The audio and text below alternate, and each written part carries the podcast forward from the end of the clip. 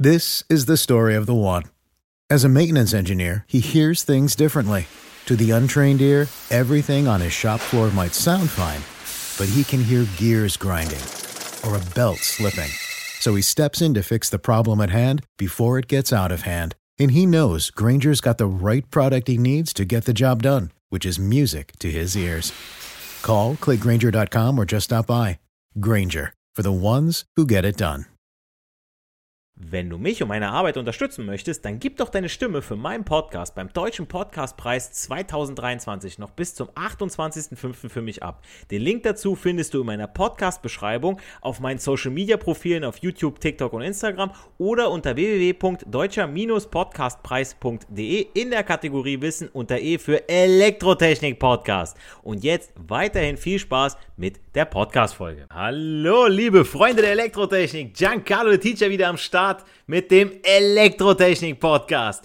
Und meine ganz speziellen Grüße gehen heute raus an alle, die gerade auf der Autobahn oder auf unserer Bundes-Landstraße in ihren Autos unterwegs sind und auch an diejenigen, die gerade am Spazieren sind und sich denken, jetzt die Zeit besser sinnvoll nutzen und den Worten von Giancarlo De Teacher lauschen und was für Elektrotechnik lernen, beziehungsweise was über Elektrotechnik lernen und für Elektrotechnik tun entweder für die nächste Abschlussprüfung, für die nächste Gesellenprüfung oder aber Meisterkurs Technikerschule.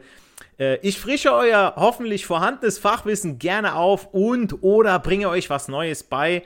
Äh, für die Helden der Straße und des Handwerks mache ich das hier und das lässt mich auch nicht kalt. Also ich bin da auch gerne für euch da und äh, ja, ähm, lasst ihr mich auch mit euren zahlreichen Nachrichten immer wieder spüren, ja, entweder über meine Website www.elektrotechnikpodcast.de, über TikTok, über Instagram sind mittlerweile so viele, die mir schreiben, ey, yo, dein Podcast hat mir was gebracht, so ein Teil davon hat mir gebracht geholfen bei meiner Abschlussprüfung, bei meiner Meisterschule und so weiter. Nur wenn es mal zum Auffrischen ist, ja, wenn man mal was hört, was einen auch wirklich weiterbringt, ja, was einem was bringt und nicht, äh, wo ich Zwangsgebühren an die GEZ bezahlen muss und dann höre ich öffentlichen Rundfunk und denke mir, ja, toll, das Lied wird kaputt gehört, ich höre es schon wieder und ah, ich höre irgendeinen Scheiß und dann höre ich über den Krieg und über die Krise und über Inflation, bla bla. So, den ganzen Scheiß, den wir per se nicht in der Hand haben. So, was bringt mir das? Aber wenn ich euch jetzt was erkläre, das könntet ihr im Prinzip direkt umsetzen. Und das ist es, was ja Mehrwert für euch bringt, ja. Oder äh, ich sag mal so, Wissen ist zwar Macht, aber ihr müsst es auch anwenden, ja. Sonst ist es im Prinzip nur potenzielle Macht, ja. Und äh, ja, eure ganzen Nachrichten via TikTok, Instagram und so weiter, äh, das zeigt mir auch wieder immer wieder mein Warum, also warum ich das hier mache, ja, warum ich das so gerne mache, warum ich bereit bin, meine Freizeit, und das ist ja das, was auch immer mal wieder erwähnt werden muss, ja. Es ist meine Freizeit, also das heißt, äh, nachdem ich die Bude geputzt habe, mir Essen gemacht habe, ja, von der Schule gekommen bin, also Unterricht gegeben habe, Unterricht vorbereitet habe, nachbereitet habe, äh, vielleicht noch Klausuren kontrolliert habe und, und, und, äh, dann kommt noch der Podcast on top zu meinen Fitnesskursen, die ich unter der Woche gebe, plus halt, dass ich noch einmal die Woche tanze, plus halt, ja, dass man auch noch mit der Freundin hier und da ein bisschen Zeit verbringen möchte, äh, ja, da, ich sage euch eins, das ist jetzt mir letztens der Satz in, äh, ich weiß, sie hört es, aber ist mir egal. Äh, der, der Schlüssel zu einer guten Beziehung, meine lieben Freunde der Elektrotechnik, ist der Schlüssel zur Zweitwohnung. Ja, und äh, das, lasst euch, geht, lasst euch das mal durch den Kopf gehen. Dann wisst ihr, glaube ich, was ich meine. Nähe zerstört eine, An äh, zerstört eine Beziehung, zerstört Anziehung. Ähm, aber ja, erstmal weg davon. ich äh, bin ja froh, dass ich habe. Es holt mich immer mal wieder hier und da ein bisschen runter. Ähm, auch wenn ich eh immer wieder vorhalte, ja, du hältst mich vom Arbeiten ab, aber äh, ja, ist hier und da nicht verkehrt. Ähm, aber auch, dass ich hier was Gutes tue, ja. Und äh, das, äh, ja, dass ich gerne auch meine Freizeit hier reinstecke. Warum ich das hier tue, ihr seid es gerade, ja. Seid ihr gerade auf der A3, seid ihr gerade unterwegs, dann lauscht hoffentlich meinen Worten jetzt aufmerksam, denn es geht heute um ein interessantes Thema, was mir persönlich sehr am Herzen liegt. Und zwar, ähm, ja, viele Berufsfachschüler und in der Technik, aber auch Berufsschüler, Azubis, erstes, zweites Lehrjahr, die tun sich mit dem Thema elektromagnetische Schalter oder kurz Relais verdammt schwer. Und aus persönlicher Erfahrung weiß ich natürlich auch, dass es zunächst schwer greifbar ist, ja, wenn man vorher ausschließlich mit reinen Schaltelementen, sprich aus Wechseln, Kreuzschalter gearbeitet hat und vielleicht hier und da mal einen Taster verbaut hat mit einem El Taco, wo halt so eine Nockenwelle da drin ist. Und selbst da fängt es ja schon an mit der Mechanik, mit dem elektromagnetischen. Ähm, dann ist ja der Stromfluss, es ist ja, es wird ja direkt über den Schalter geschaltet.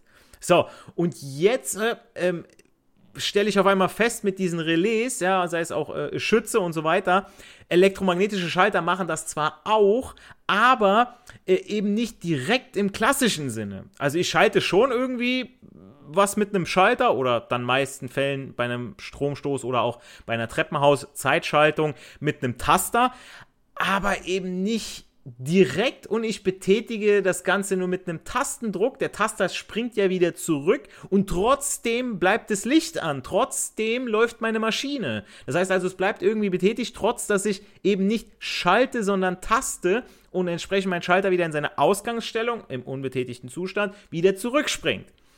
Und dafür bleibt aber das Relais ja, wie gesagt, angezogen und schaltet immer noch die Lampe bei Treppenhaus-Zeitschaltung geht sie natürlich nach der Zeit aus, die, die ich eingestellt habe. Ich habe ja auch mal ein Video zu so einem Multifunktionsrelais von der Firma El Taco mal gemacht, weil das ist sowas, was auch gerne in der Prüfung immer wieder drankommt. Und da tun sich auch die angehenden Gesellen immer wieder schwer, das Ganze anzuschließen. Wo ich dann immer wieder darauf hinweise, hey Leute, ihr habt da irgendwo eine äh, Bedienungsanleitung die solltet ihr unbedingt mal lesen. Ja, die sind nicht umsonst dabei. Ne? Ähm, jetzt ist es ja so, ähm, mit so einem Relais, dass ich ja ähm, über die Lastkontakte meine Lampen schalte. So, ich habe aber auch Steuerkontakte. Das heißt, ich habe irgendwie zwei Stromkreise. Ich greife das eine jetzt nur mal kurz vor, damit das gleich alles ganz viel Sinn macht, wenn ich jetzt von Anfang an gleich runterratter. Aber ich kann also, was ihr verstehen müsst mit so einem Relais, ähm, mit wenig Steuerspannung, zum Beispiel 24 Volt, 12 Volt, vielleicht auch 8 Volt. Ja, ich habe hier so von El Taco auch noch so ein 8 Volt Relais, AC-DC. Also der kann beides, gleich und Wechselspannung. Ganz interessantes Thema, kommen wir gleich auch noch zu.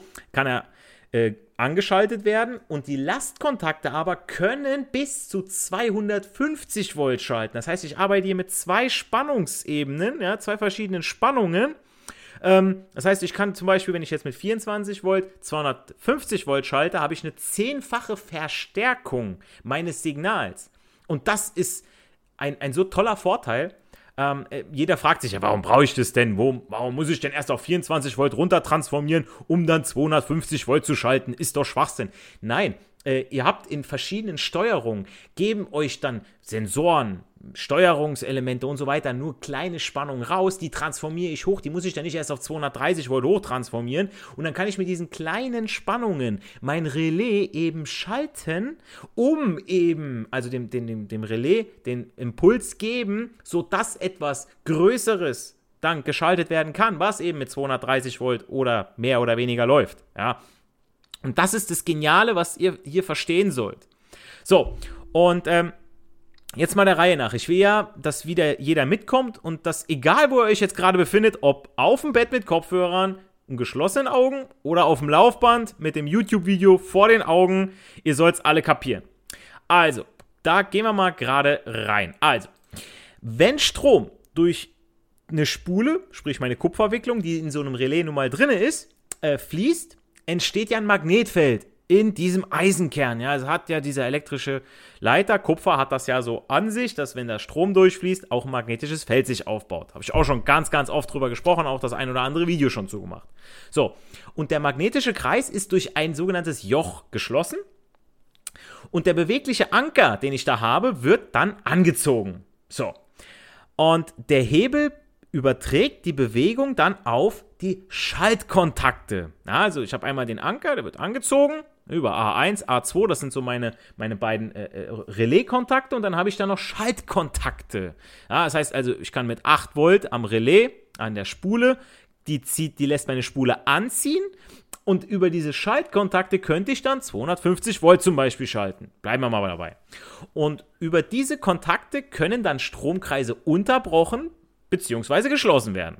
Und wenn der Strom durch die Spule unterbrochen wird, werden durch die Rückstellfeder im Relais, haben die in der Regel, ähm, die Schaltkontakte wieder in die Ausgangsstellung bewegt. Ja, und da das Relais in der Regel mit einem stabilen Zustand oder nur einen stabilen Zustand besitzt, wird sein Verhalten auch als monostabil bezeichnet. Mono vom lateinischen 1, also Mono, kennt ihr auch vom Mono-Kopf, Mono-Kopfhörer Stereo, ne, Mono-Stereo, Mono hört ihr nur die eine Seite, Stereo beide Seiten. Und so ist das hier auch, ja, also Feder oder kann es auch federrückgestellt. Ja, gibt es ja auch von zum Beispiel der Pneumatik. Das heißt also, wenn jetzt eben keine Spannung mehr anliegt zwischen meinen beiden Kontakten vom Relais A1, A2, dann fällt das äh, Relais wieder in die Ausgangsstellung zurück durch eben die Feder. So, erstmal easy going. Okay. So, ähm, die Spule und die Schaltkontakte, die sind mechanisch miteinander verbunden, aber, und das ist ganz wichtig, voneinander isoliert. Es besteht somit eine Potentialtrennung, nennt sich auch galvanische Trennung, zwischen der Spule und den Schaltkontakten. Ich habe dazu äh, ganz, ganz tolle, ähm, äh, habe ich bei mir in, der, in dem YouTube-Video zu sehen. Das sind ganz, ganz tolle äh, GIFs und zwar sieht man das ganz schön, ja, dass die wirklich nur über diesen Schaltkontakt eben äh, äh, zusammenhängen. Äh, haben wir einen Lastkreis und einen Steuerstromkreis und da ist wie so ein, wie so ein Luftspalt dazwischen, ja. Ähm, diese galvanische Trennung, mal ganz kurz. Also unter galvanischer Trennung versteht man das Vermeiden der elektrischen Leitung zwischen zwei Stromkreisen. Arbeits- und Steuerstromkreis. Steuerstromkreis, damit steuere ich, ja, hab, kann ich dran packen, 8 Volt. Und mein Arbeitsstromkreis, also da, wo meine Last auch dran ist, gerne auch Laststromkreis, der wird dann halt mit 250 Volt, da, wo für uns gefährlich wird, da, wo aber auch die dicken Maschinen betrieben werden. So. Und es, äh, ähm, jetzt habe ich zwischen den beiden eben keine leitende Verbindung. Ja, das heißt also, zwischen den äh, äh, Leistungen und Signale, ja, die ausgetauscht werden sollen, besteht eben keine elektrische leitende Verbindung. So, ähm, das bekommt man praktisch durch die Übertragung von elektrischer Energie via Photonen, wie man es zum Beispiel von Optokopplern kennt. Das ist ein Bauteil. Äh, ich muss mal gerade schauen für die YouTube-Zuschauer, ob ich das gerade mal aufrufen kann. Äh, wartet mal gerade, wo habe ich ihn? Da haben wir ihn, den Optokoppler. Optokoppler, geniales Teil. Damals, wo ich es in der Ausbildung gehört habe, dachte ich so, okay, äh, äh, Spider-Man gegen die Optokoppler. äh, das ist ein Bauteil, welches üblicherweise aus einer Leuchtdiode, also einer LED oder einer Laserdiode, kurz LD, als optischem Sender und einer Fotodiode oder einem Fototransistor als optischem Empfänger besteht.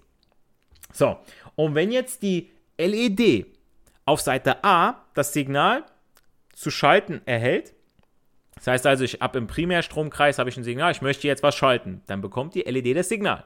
Wenn die LED ein Signal bekommt, Spannung anliegt, dann leuchtet die ja. Soll sie ja. Okay. So. Und logischerweise dann auf der Seite B empfängt mein Fototransistor das Signal auf seinen Basisanschluss, also ein Transistor hat ja Basis, Kollektor, Emitter. Und wenn am Basisanschluss zwischen Basis und entweder Emitter oder zwischen Basis und Kollektor dann an, äh, eine Spannung anliegt, dann schaltet der eine große Spannung zwischen Kollektor und Emitter durch. So. Und je nachdem, ob ihr jetzt einen NPN oder einen PMP-Transistor habt, ja, von Kollektor nach Emitter oder Emitter nach Kollektor. Aber jetzt nicht frustriert sein, wenn ihr das jetzt nicht sofort kapiert mit den Transistoren. Es geht um die Kerninfo, dass Seite A und Seite B lediglich über das Licht miteinander verbunden sind. Ein zweites Beispiel von galvanischer Trennung übrigens, äh, ich glaube, ich habe das auch schon mal in einer Podcast-Folge erwähnt, einer meiner Landsmänner, äh, Galvani, hat die, äh, Luigi Galvani hat das äh, entdeckt und zwar, wo er Froschschenkel äh, gab, klar, Delikatesse, habe ich auch schon gegessen, wirklich kann man gut essen.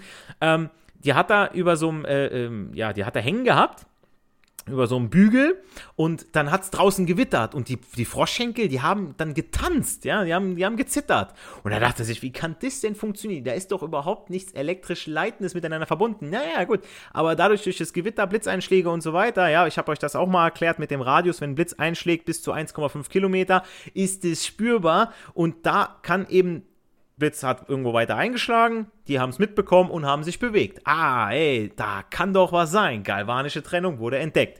Nur mal so. Okay. Ein zweites Beispiel von äh, galvanischer Trennung ist der sogenannte Trenntransformator. Der überträgt ja elektrische Energie via Induktion. Habe ich auch schon Videos zugemacht, ja, wo ich dann erkläre, ey, mit diesem Übersetzungsverhältnis, viele Wicklung, viel Spannung, wenig Wicklung, wenig Spannung ähm, da wird das ja über ein magnetisches Feld übertragen. Kennt ihr auch vom Induktionsherd, kennt ihr auch von dem induktiven Laden, habe ich auch schon Podcast-Folgen zugemacht. Und damit haben wir auch keine elektrisch leitende Verbindung von Seite A zu Seite B. Ja, und das heißt also, wenn jetzt in Seite A aus irgendeinem dummen Grund, was weiß ich auch, wir haben eine Spannungsspitze, einen Kurzschluss und auf Seite B habe ich ganz, ganz empfindliche Elektronik oder vielleicht auf Seite A empfindliche Elektronik und auf Seite B ist was Großes zu schalten und das macht mir ein Problem. Dann habe ich durch die nicht leitende Verbindung wird eben nicht äh, äh, die Seite geschädigt, die eben zu schützen ist. Ja, das heißt also, ich habe auf Seite A einen Kurzschluss, kriegt Seite B nicht mit, bleibt alles ganz, super, nur eine Hälfte kaputt. Das spart dir Kohle und das ist natürlich auch ein Sicherheitsaspekt. Aber jetzt nochmal äh, so viel dazu zu der galvanischen Trennung, geniale Sache.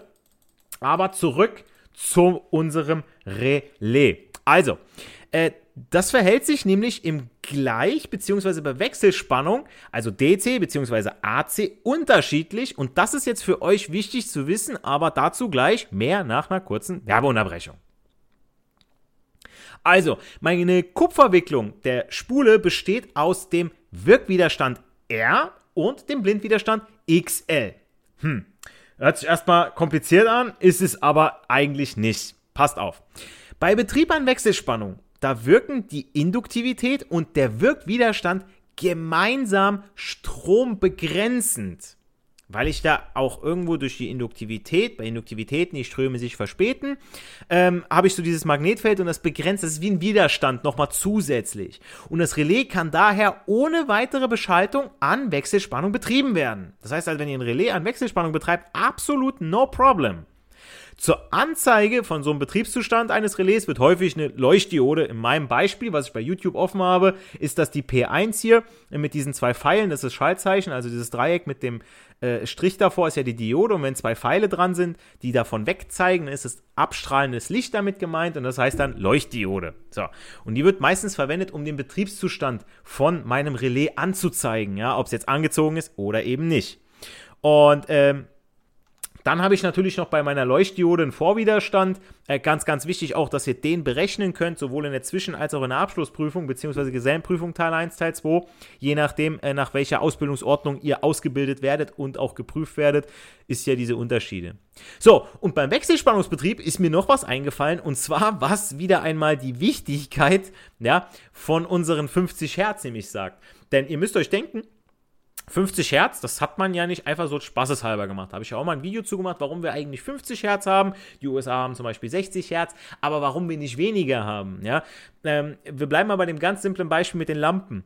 Ja, also bei den äh, äh, Glühlampen, da war es ja so, okay, die haben ja bei Wechselspannung, wir haben ja diesen Sinus und dann flackern die Lampen, wenn die Frequenz zu niedrig ist. So. Das heißt also, man musste schauen, okay, dass das menschliche Auge das nicht mehr mitbekommt, dass da irgendwie Wechselspannung ist. Das heißt immer dieser Nullpunkt, der bei der, beim Sinus immer wieder durchschritten wird. Ja, ich habe ja immer meine U-Spitze ganz oben, da habe ich U-Spitze nach negativ und immer wieder diesen Null-Durchlass. So, und damit ich das nicht sehe, musste ich natürlich irgendwie eine hohe Frequenz haben. Das heißt, dieses, dieser Sinus musste die Null so oft in der Sekunde, 50 Mal in der Sekunde bei 50 Hertz passieren, dass ich das nicht sehe. So, und die Lampe aber anscheinend dauerhaft leuchtet.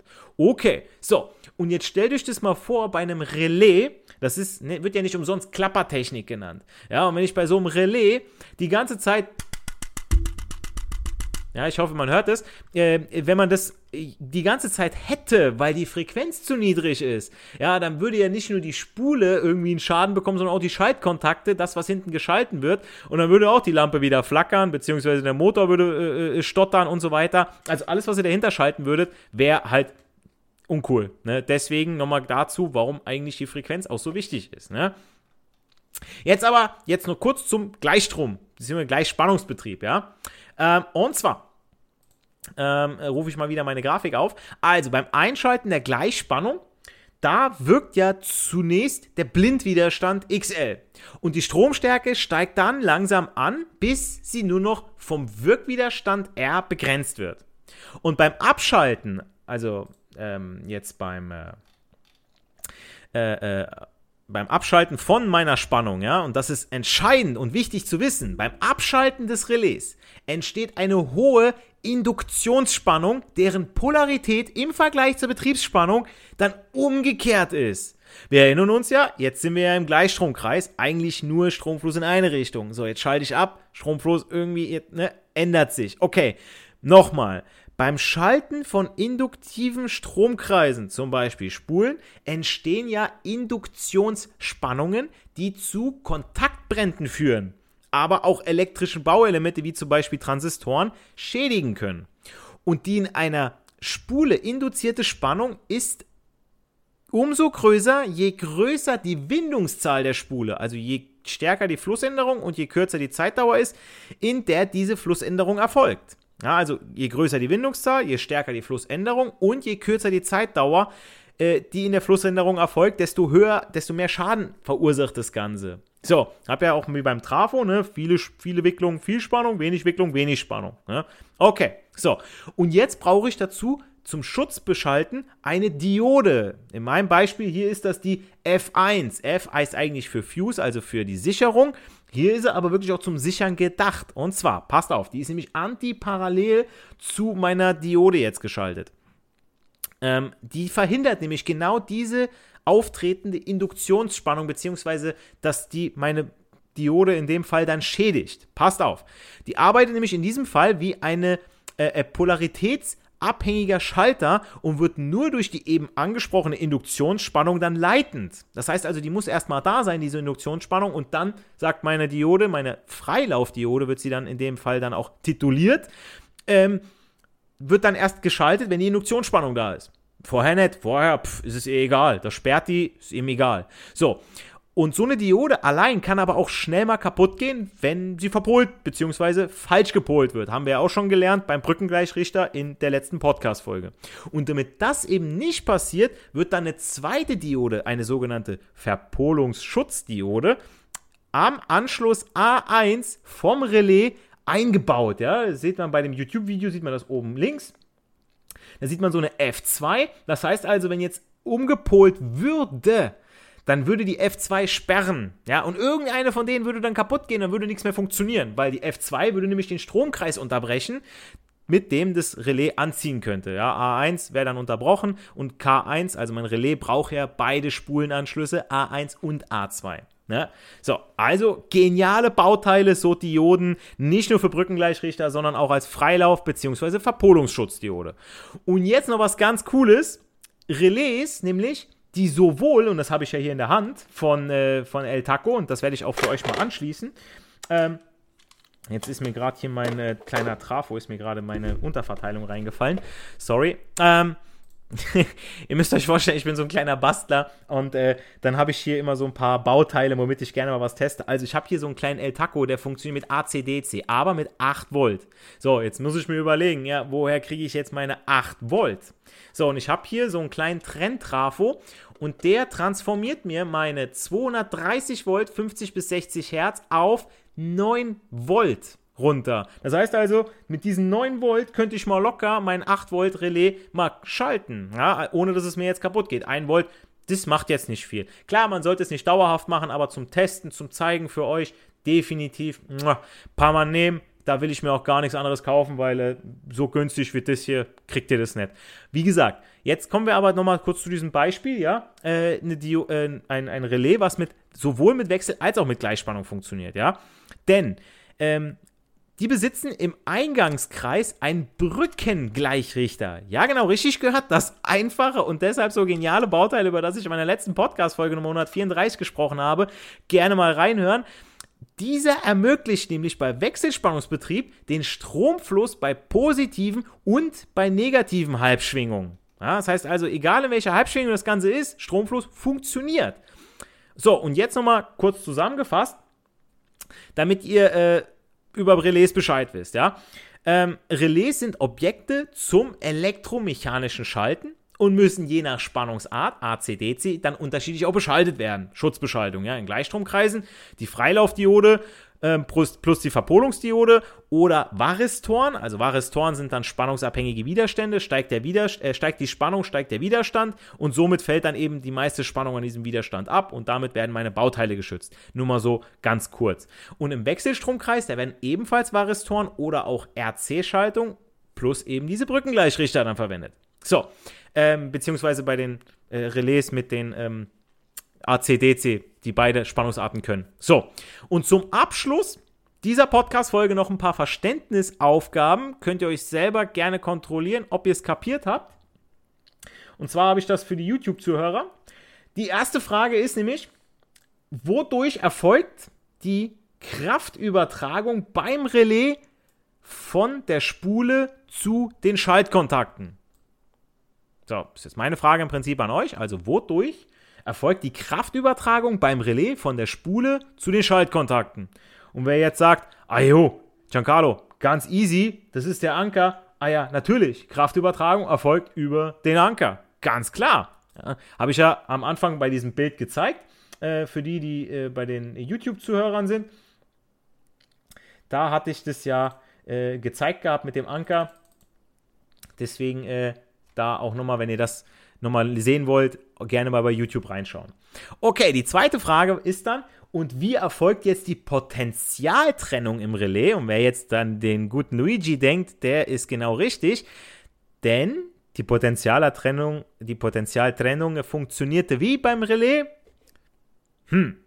Also die Potentialtrennung verhindert, oh, sorry, die Potentialtrennung verhindert ja, dass zwischen Eingangs- und Ausgangskreisen Strom fließen kann. Beim Relais wird das dadurch erreicht, dass die elektrische Energie im Eingangskreis in magnetische Energie und dann in mechanische Energie umgewandelt wird.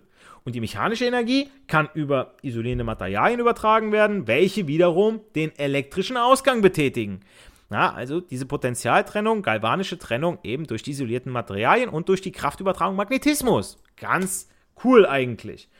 So, und äh, bevor ich es noch vergesse, ich äh, möchte noch ein Video von mir anteasern. Und zwar habe ich hier von der Firma Zander Aachen, habe ich hier auch ein Relais. Ich habe das bei mir auf YouTube. Ähm, da habe ich so ein Z-Coupling bekommen, also so ein kleines Koppelrelais, was man wunderbar auch wieder auf DIN-Schiene aufbauen kann. Und da habe ich so zwei LEDs, äh, beziehungsweise zwei Glimmlampen habe ich rechts, links eingebaut, damit ihr das Schalten mal seht von so einem Relais. Und äh, der hier funktioniert mit 24 Volt, auf 250 Volt kann er schalten.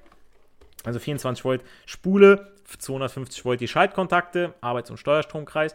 Und äh, ja, da habe ich auch noch zu äh, die Website, ich habe euch das mal verlinkt, weil ich sag mal so, Leute, es ist auch als äh, Elektrotechniker und als Lehrer, da darf ich ja jetzt nicht irgendwie einen Scheiß anpriesen, ja. Und hier kann ich mir ganz, ganz sicher sein, dass hier Qualität dahinter steckt, dadurch, dass ich das ja getestet habe. Also hier habt ihr wirklich was Gutes an der Hand.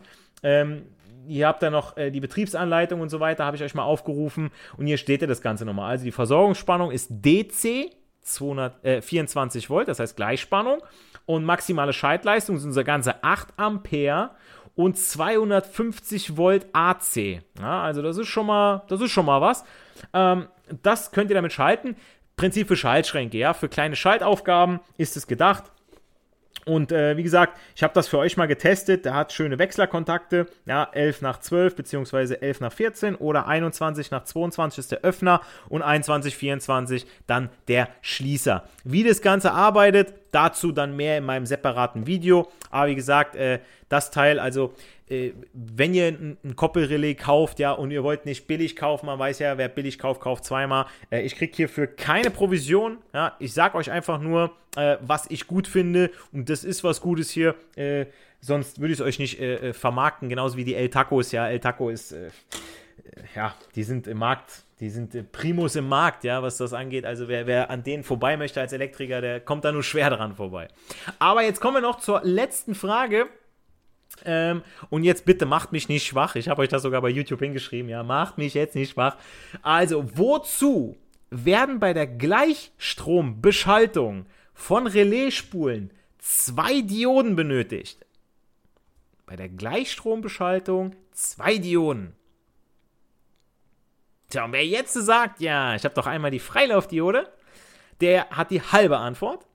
Und wer jetzt sagt, ich brauche noch eine Verpolungsschutzdiode, der liegt nämlich genau richtig, ja, weil eben diese Verpolung eben passieren kann und dementsprechend äh, hätte ich nämlich dann das Problem, dass mir das Ganze dann um die Ohren fliegt, ja. Dementsprechend, die Antwort ist, wird ein Gleichstrommagnet abgeschaltet, dann induziert dieser eine hohe elektrische Spannung. Durch die Freilaufdiode wird jetzt ermöglicht, dass der Strom in der Spule weiter fließen kann und sich langsam dann abbaut. Und dies verhindert unzulässige hohe Spannungsspitzen, schützt dementsprechend dann meine Betriebsmittel dahinter. Ähm, dann würde die Freilaufdiode in Vorwärtsrichtung betrieben und durch den hohen Kurzschlussstrom dann zerstört werden. Ja, die läuft sich im Prinzip ja tot, die Spannung.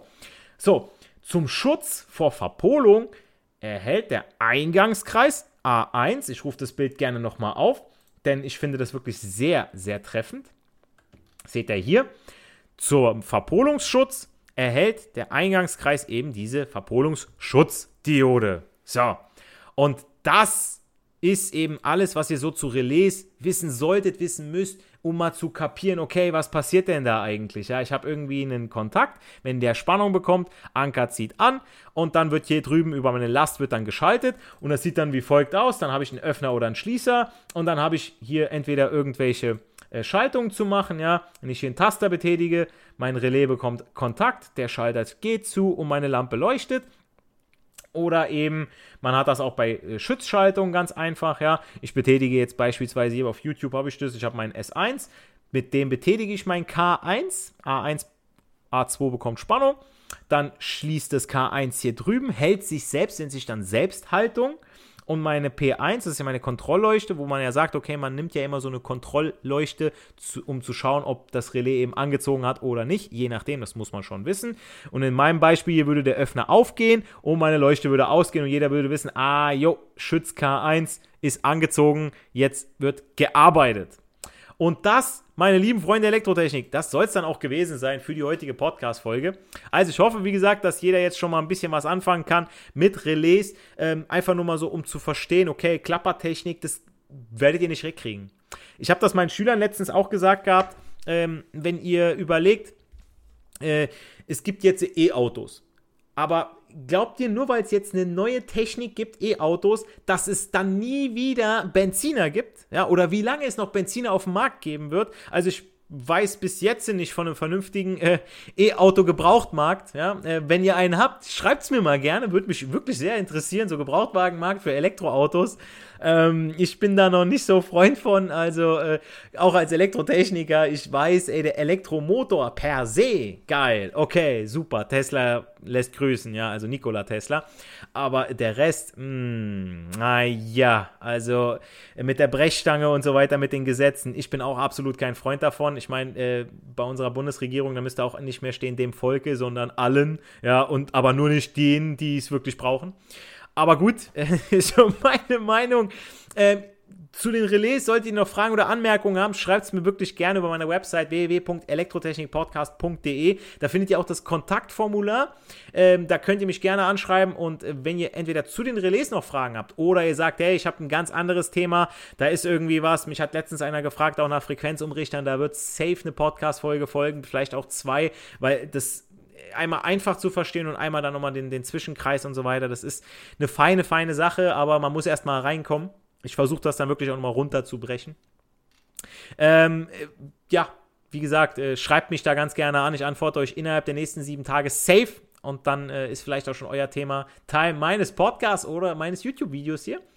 Damit es weiterhin heißen kann, nicht für die Schule, sondern für das Leben lernen wir. Wir sehen uns im nächsten YouTube-Video, hören uns in der nächsten Podcast-Folge. Macht's gut, bleibt gesund. Euer Giancarlo, the Teacher. This is the story of the one. As a maintenance engineer, he hears things differently. To the untrained ear, everything on his shop floor might sound fine, but he can hear gears grinding or a belt slipping. So he steps in to fix the problem at hand before it gets out of hand. And he knows Granger's got the right product he needs to get the job done, which is music to his ears. Call, clickgranger.com, or just stop by. Granger, for the ones who get it done. Wenn du mich und meine Arbeit unterstützen möchtest, dann gib doch deine Stimme für meinen Podcast beim Deutschen Podcastpreis 2023 noch bis zum 28.05. für mich ab. Den Link dazu findest du in meiner Podcast-Beschreibung auf meinen Social-Media-Profilen auf YouTube, TikTok und Instagram oder unter www.deutscher-podcastpreis.de in der Kategorie Wissen unter E für Elektrotechnik Podcast. Und jetzt weiterhin viel Spaß mit der Podcast-Folge.